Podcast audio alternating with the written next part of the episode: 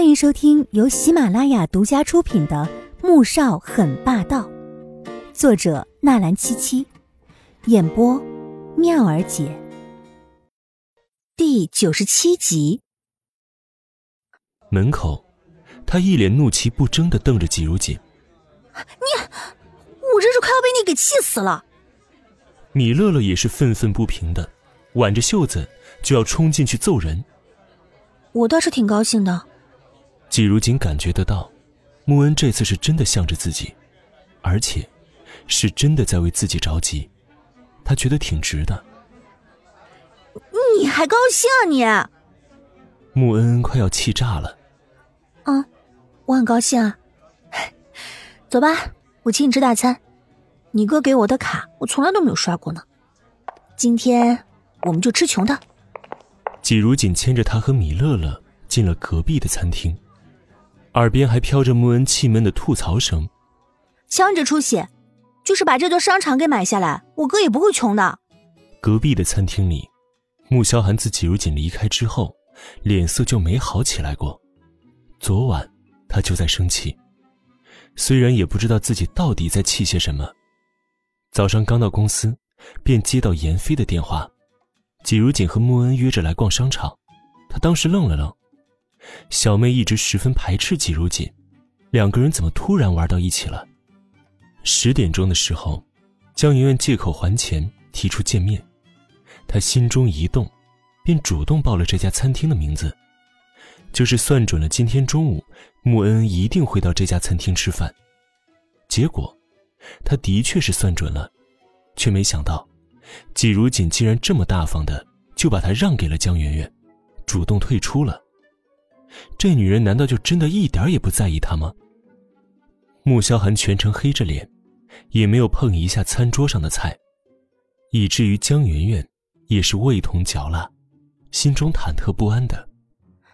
韩哥哥，你是不是还在生我的气啊？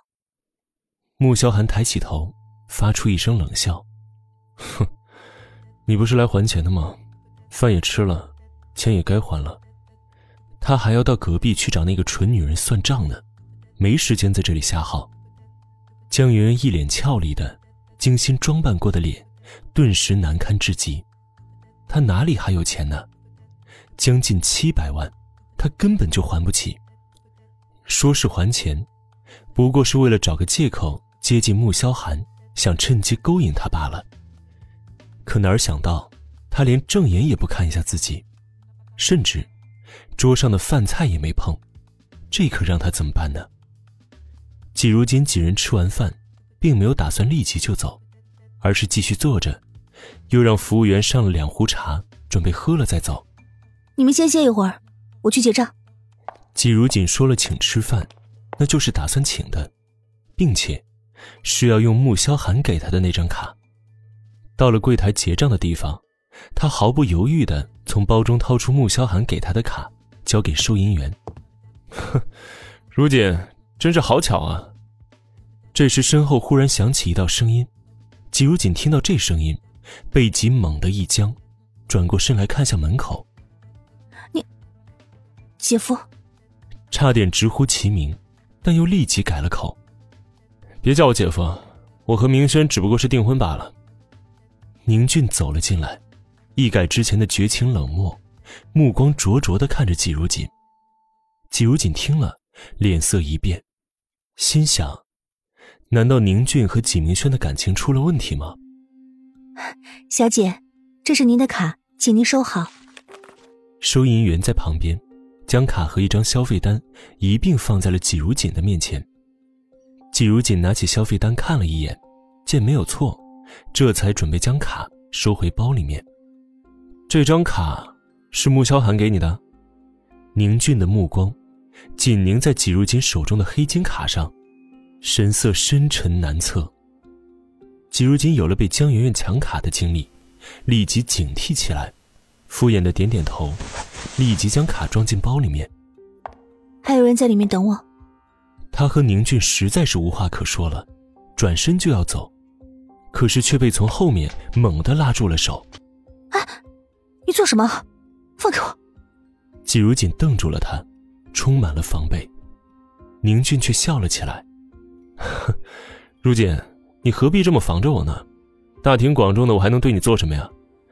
只不过是很久没见你了，想和你叙叙旧罢了。”我和你没什么可说的，宁俊，你这样就不怕我姐知道吗？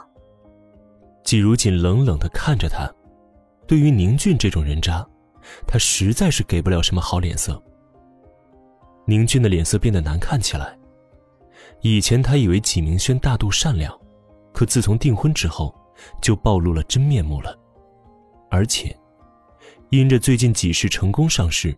纪明轩的态度也是越来越嚣张跋扈，一点不讲道理。你姐，哼，我有什么好怕的呀？